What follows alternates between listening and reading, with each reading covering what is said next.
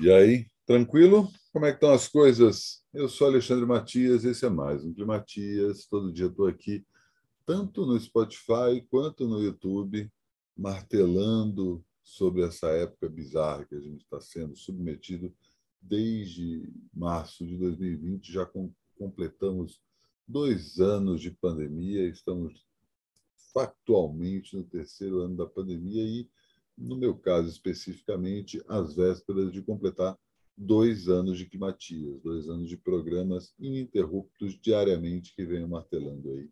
Tanto dicas de como suportar esse período, tanto dicas para o dia a dia, quanto dicas de coisas para ler, ouvir, assistir, curtir, é, quanto comentando esse período que, enfim, a gente está vendo aí esse horizonte difuso que, por um lado, parece flertar com a normalidade, por outro, parece ser só o que a minha entrevistada de amanhã, já falo mais sobre ela, ela faltou o programa de hoje, na real. E usando Gramsci, começa a entrevista, ela manda sobre o interregno pandêmico. talvez seja isso que a gente esteja atravessando, talvez a pandemia se alace ainda mais, avance ainda mais, mas nesse momento, né, até comentei com ela que quando deu aquela primeira baixada de bola no final de 2020, chamei aquele período de baixa pandemia, né? quando a gente estava começando a tomar confiança de encontrar outras pessoas devagar e tal, né? segundo semestre de 2020.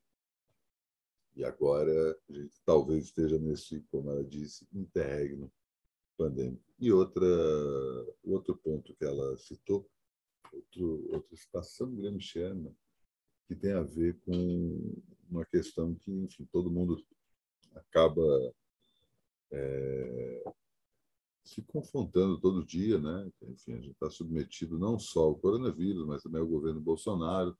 Mas notícias afloram de um jeito que a gente nem nos piores pesadelos acharia que iriam aflorar. E o horizonte, assim, apesar de espasmos de de luz, né, também não está propriamente é, claro. Né? Talvez a gente tenha mais trevas aí, não só no que diz respeito à política brasileira, mas à política do mundo, a forma como as coisas estão mudando, infelizmente.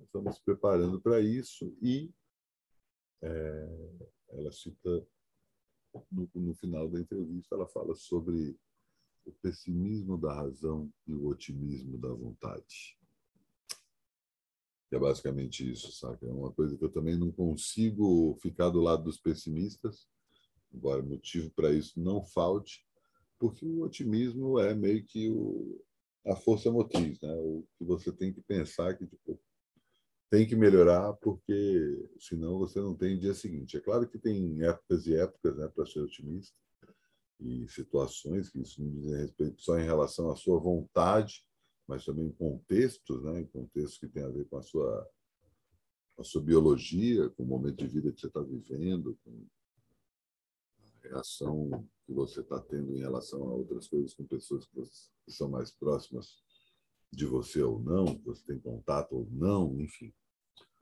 Uma série de camadas aí que não fazem com que seja simplesmente virar um botão, né? apertar um botão e de uma hora para outra a gente passa a enxergar as coisas de um jeito ou de outro.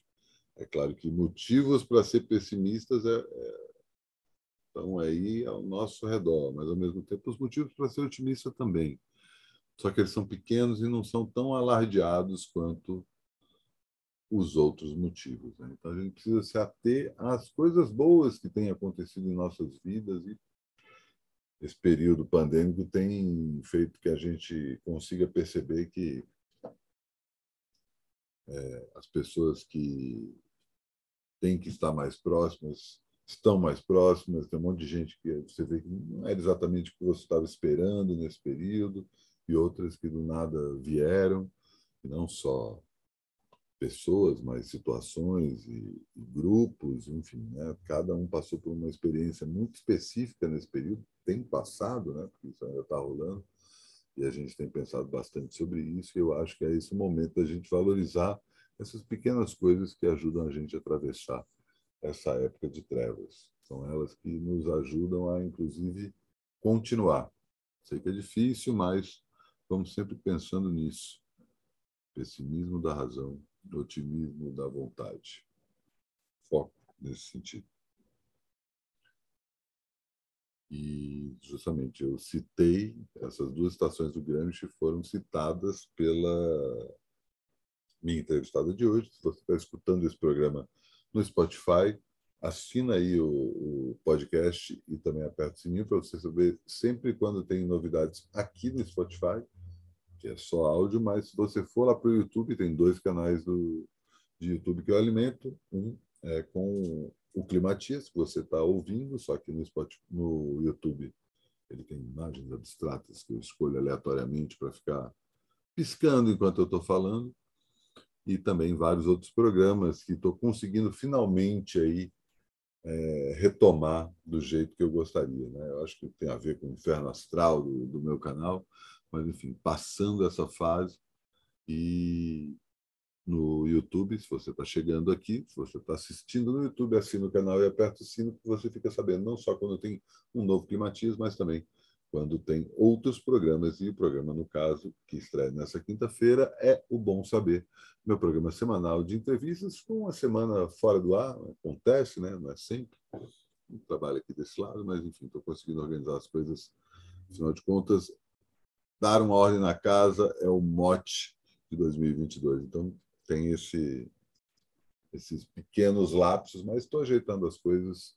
Quem saca está percebendo. É, e bom saber dessa semana é com a querida Maíra Cota, ela que eu já tinha entrevistado aqui no Bom Saber a Thaís Farage, que escreveu o livro Mulher, Roupa, Trabalho, que foi lançado Mulher, Roupa, Trabalho, como se veste a desigualdade de gênero.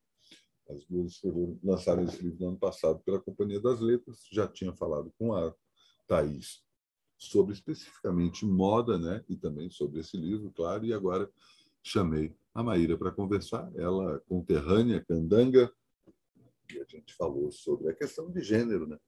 Ela que é ela trabalha com direitos humanos já há um bom tempo e, e tem aí todo um, uma, um foco em relação à questão de gênero cada vez mais. O papo foi ótimo com ela, ela levantou várias questões sobre aborto, sobre.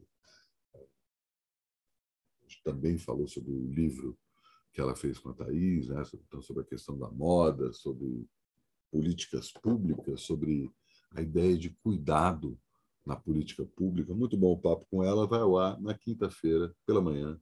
Passe no meu canal e aperte o sininho para saber quando o programa irá ao ar. E assim me despeço de mais um Climatias. Até amanhã.